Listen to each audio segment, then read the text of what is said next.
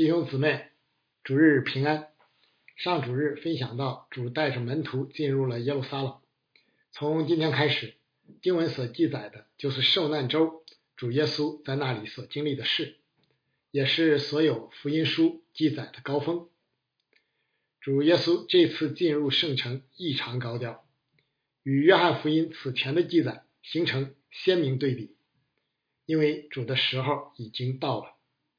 现在是要公开宣告自己就是以色列人所盼望的弥赛亚君王，是复兴以色列国大卫的子孙的时刻了。为此，主特意骑驴进城，以应验先知撒加利亚的预言。那么进城以后，主耶稣要做什么事儿呢？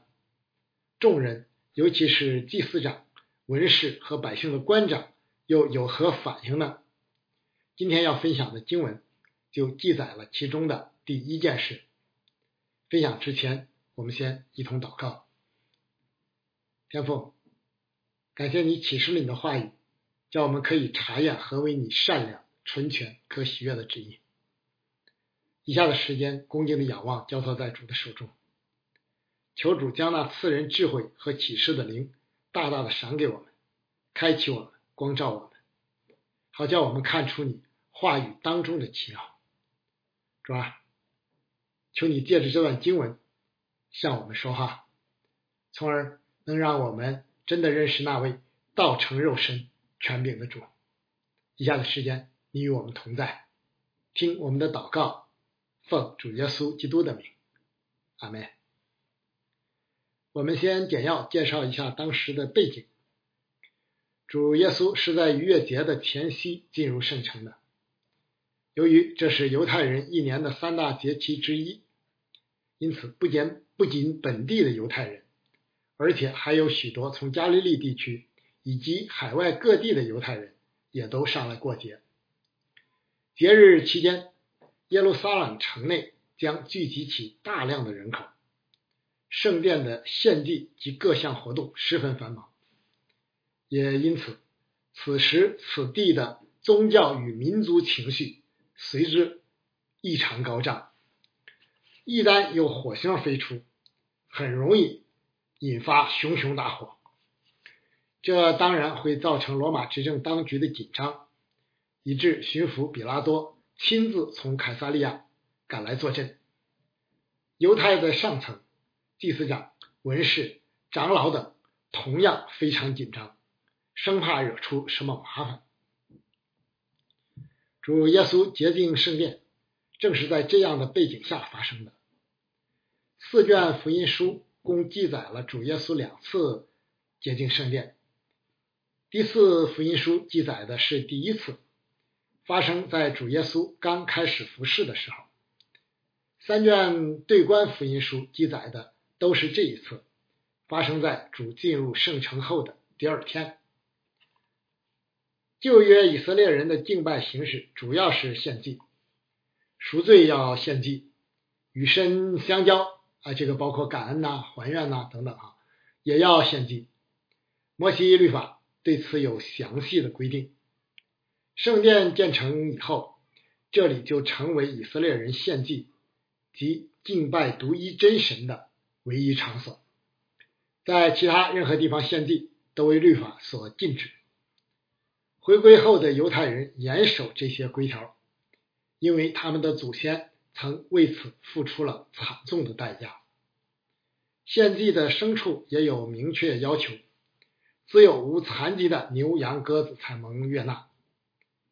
祭司必须先先行查验，合格的才能接受并献在祭坛上。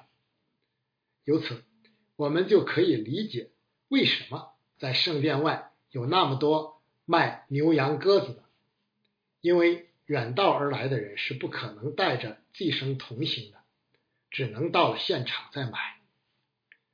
呃，兑换银钱啊，尽管这里没有记载哈，也出于同样的理由。从海外各地来的人使用的是他们本地的钱币，这些钱币不仅币值不等，而且有的上面还雕刻有君王的肖像。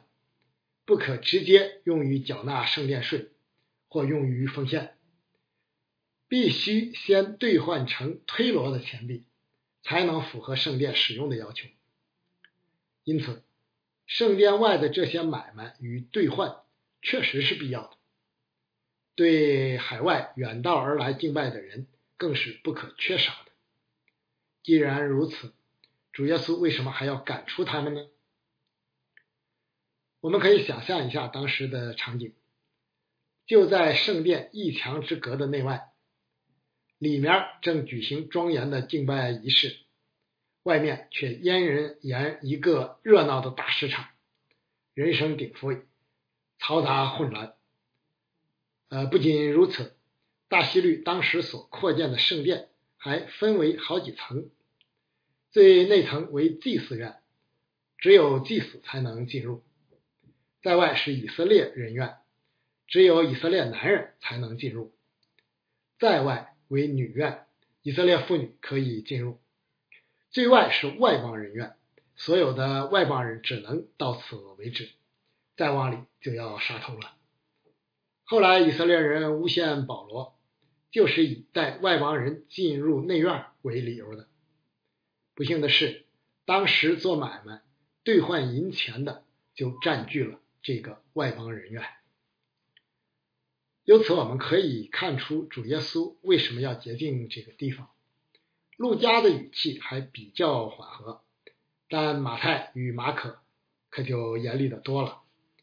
首先是这些买卖侵占了敬拜祷告的地方，从而阻碍了外邦人前来寻求真神。换今天的话说，就是阻碍了福音的传扬。呃，旧约时代，尽管律法限制只有以色列人才是神的选民，才能献祭。但神同样悦纳那些敬虔的外邦人，从不拒绝真心寻求的人。摩亚女子路德与亚兰元帅乃曼都是见证。为外邦人在圣殿外保留一块特别的区域，本来是好的，但现在却被挤占用于其他目的，这就不合适了。买卖与兑换虽说也是需要的。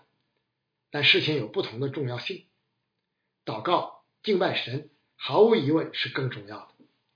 再说，那些买卖与兑换完全可以搬到城内其他的地方，为什么一定要占用圣殿的空间呢？多走一点路，多花一点时间，总不至于影响敬拜的质量。但一个外邦人来到圣殿唯一可进入的地方。却因各样的商业活动而不得亲近神，失落的就太多了。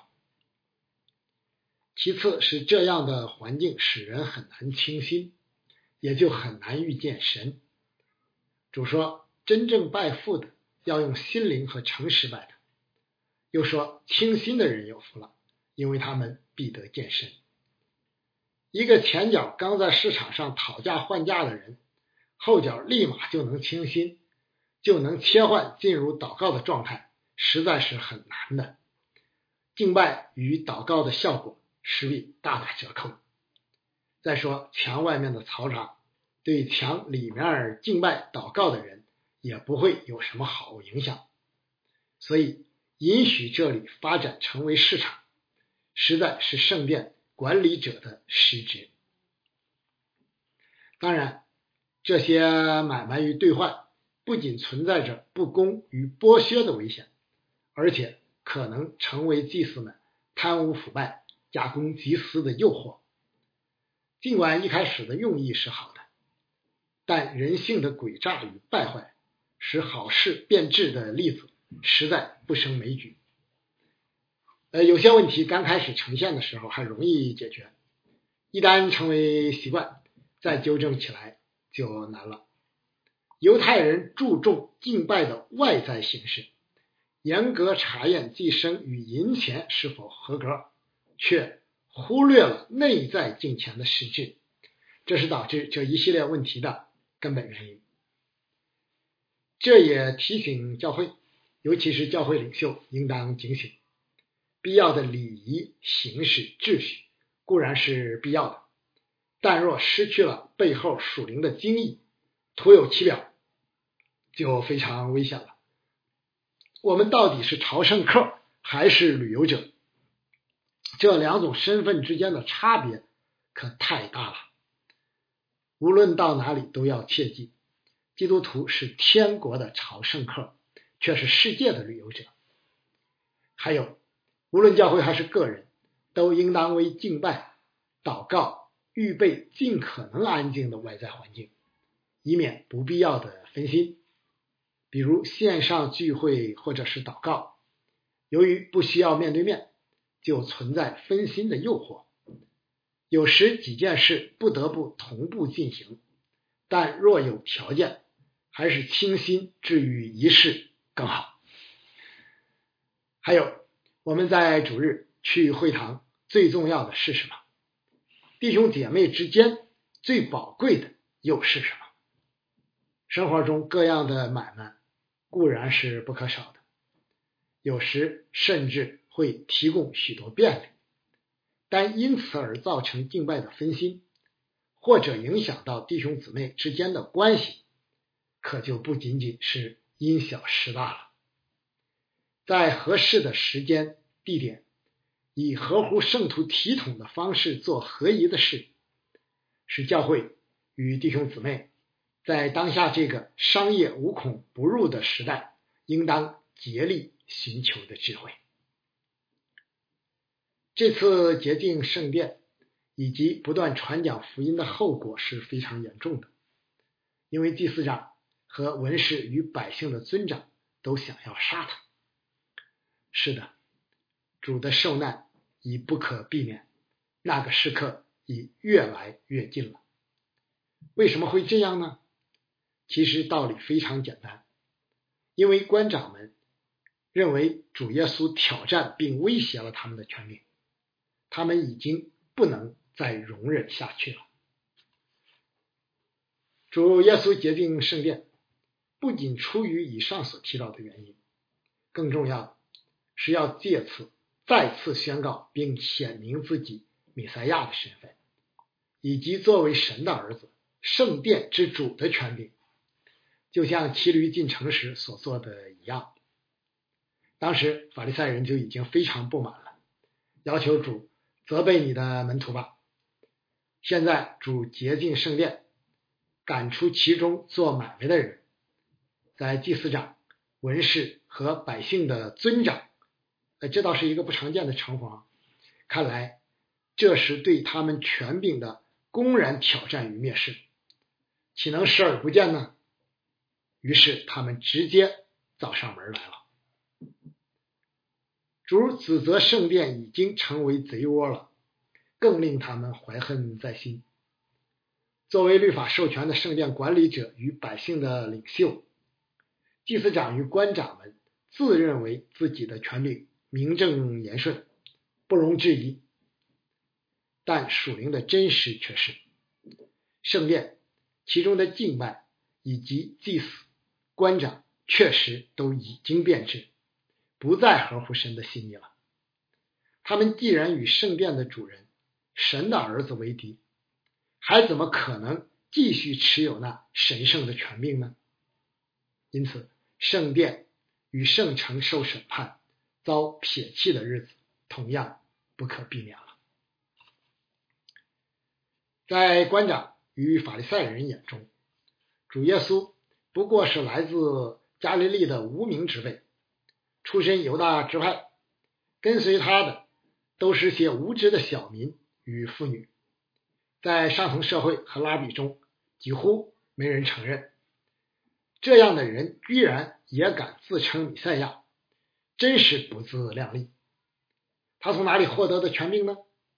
除了我们，还有谁能授权给这样的人呢？当他们前来质问主的时候，一定信心满满，因为他们认为自己才是有权管理圣殿与百姓的官长。的确，摩西律法设立了亚伦的后裔为祭司，独享与圣殿敬拜一切相关的权柄与责任，其他支派无人敢于僭越。当年乌西亚王就是因越权献祭而感染大麻风的。立位支派则有权辅助祭司，并教导百姓律法。律法同时明确要求，你要在耶和华你神所赐的各城里，按着各支派设立审判官和官长，不可毁谤神，也不可毁谤你百姓的官长。即便是文士和法利赛人，也是得到官长与民间广泛承认的拉比，因此他们确实有权管理与圣殿有关的宗教事务，讲解律法，治理百姓。但前提必须是他们与神同行。官长们以此为据，认为自己有责任维护信仰的纯正、宗教与社会活动正常的秩序。查验并决定人的言行正确与否。一个人行事为人，的确应当与其身份相称，做事必须具备相应的权柄。越权行事可能引发危险的后果。在当今这个反权威、反体制思潮流行的时代，更应当强调这一点。教会中同样如此。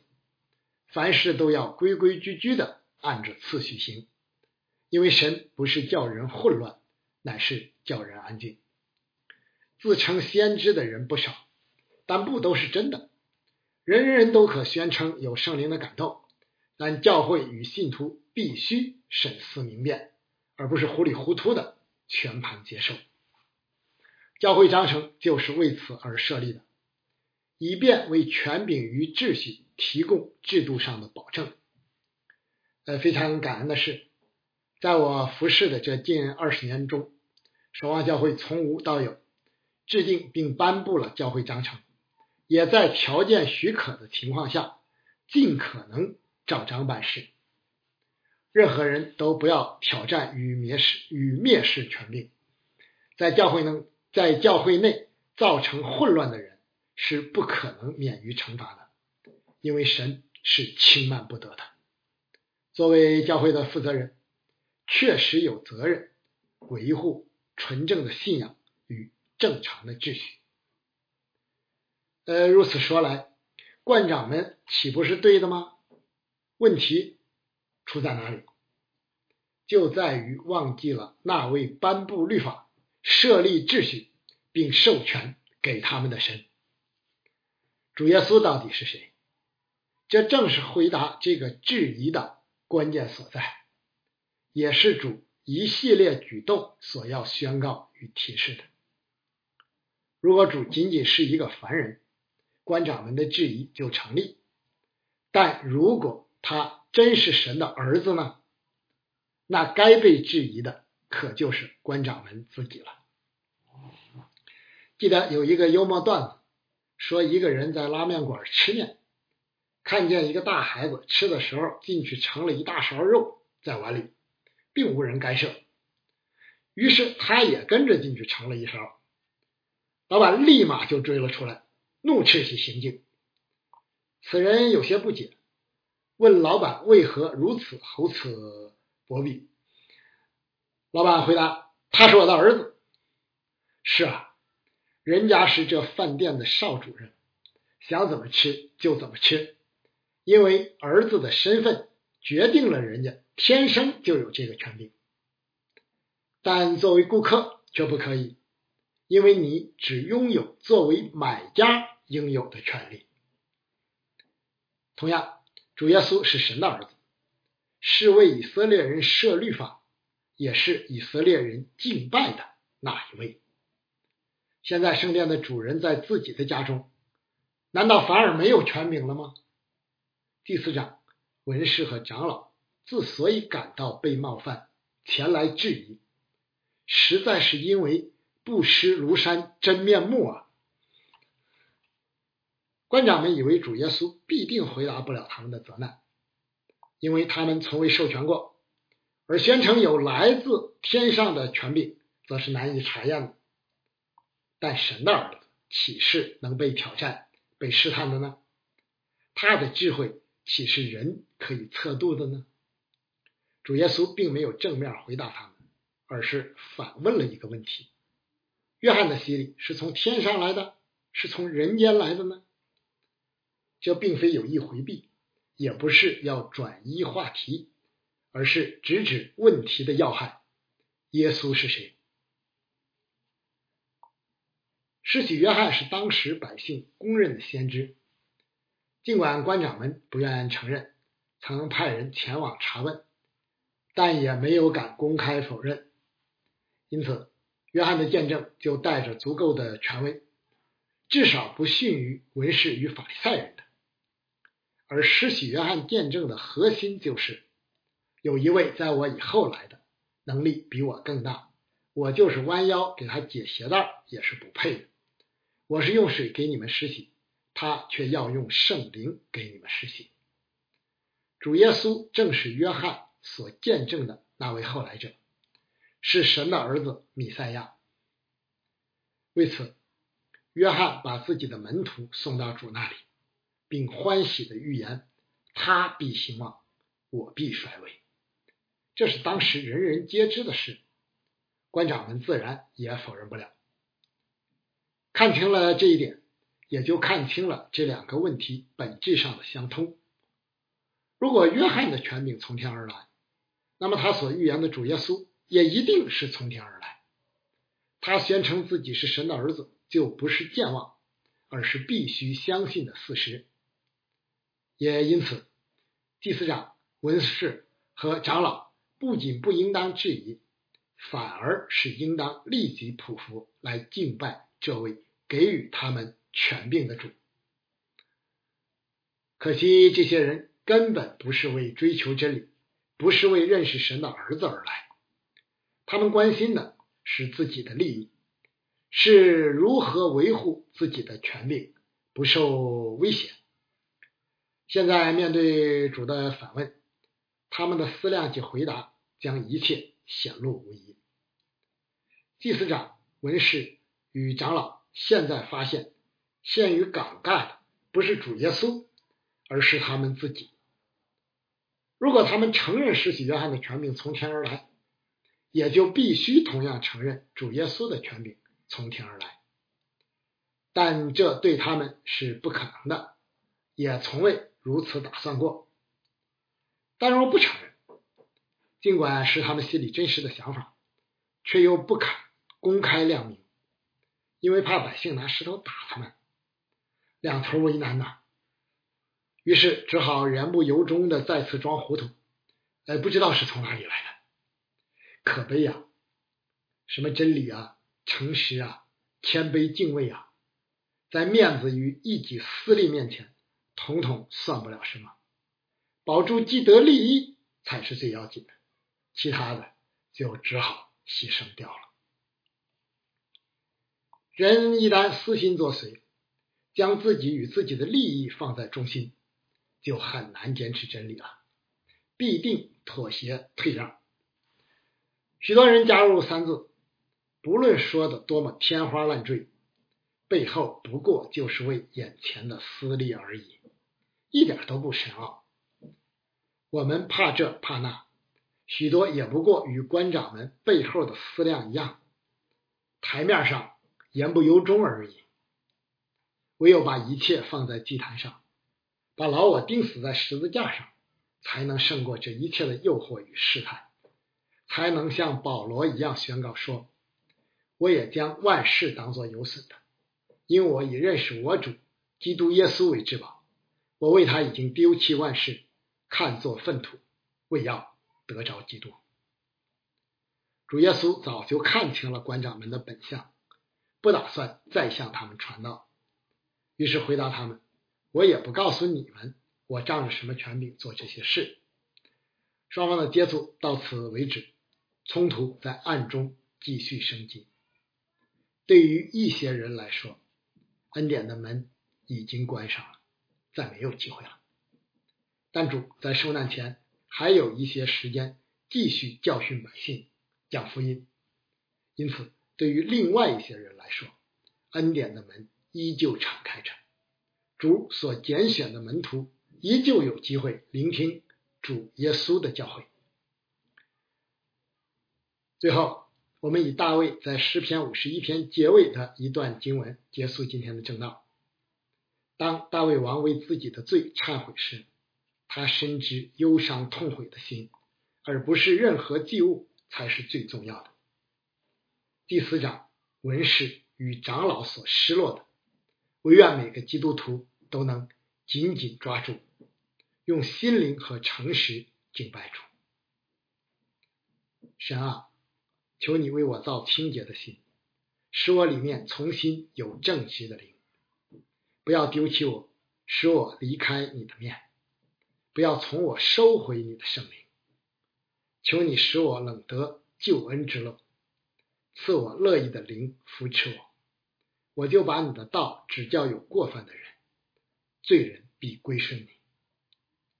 神啊，你是拯救我的神，求你救我脱离流人血的罪，我的舌头就高声歌唱你的公义。主啊，求你使我嘴唇张开。我的口便传扬赞美你的话。你本不喜爱祭物，若喜爱，我就献上。凡祭你也不喜悦。神所要的祭，就是忧伤的灵。神啊，忧伤痛悔的心，你必不轻看。求你随你的美意善待西安，建造耶路撒冷的城墙。那时。你必喜爱公义的祭和燔祭，并全生的燔祭。那时，人必将公牛现在你台上。阿门。在主里纪念所有为主的名征战的教会牧者和弟兄姊妹们，求主保守祝福他自己的守望教会。阿门。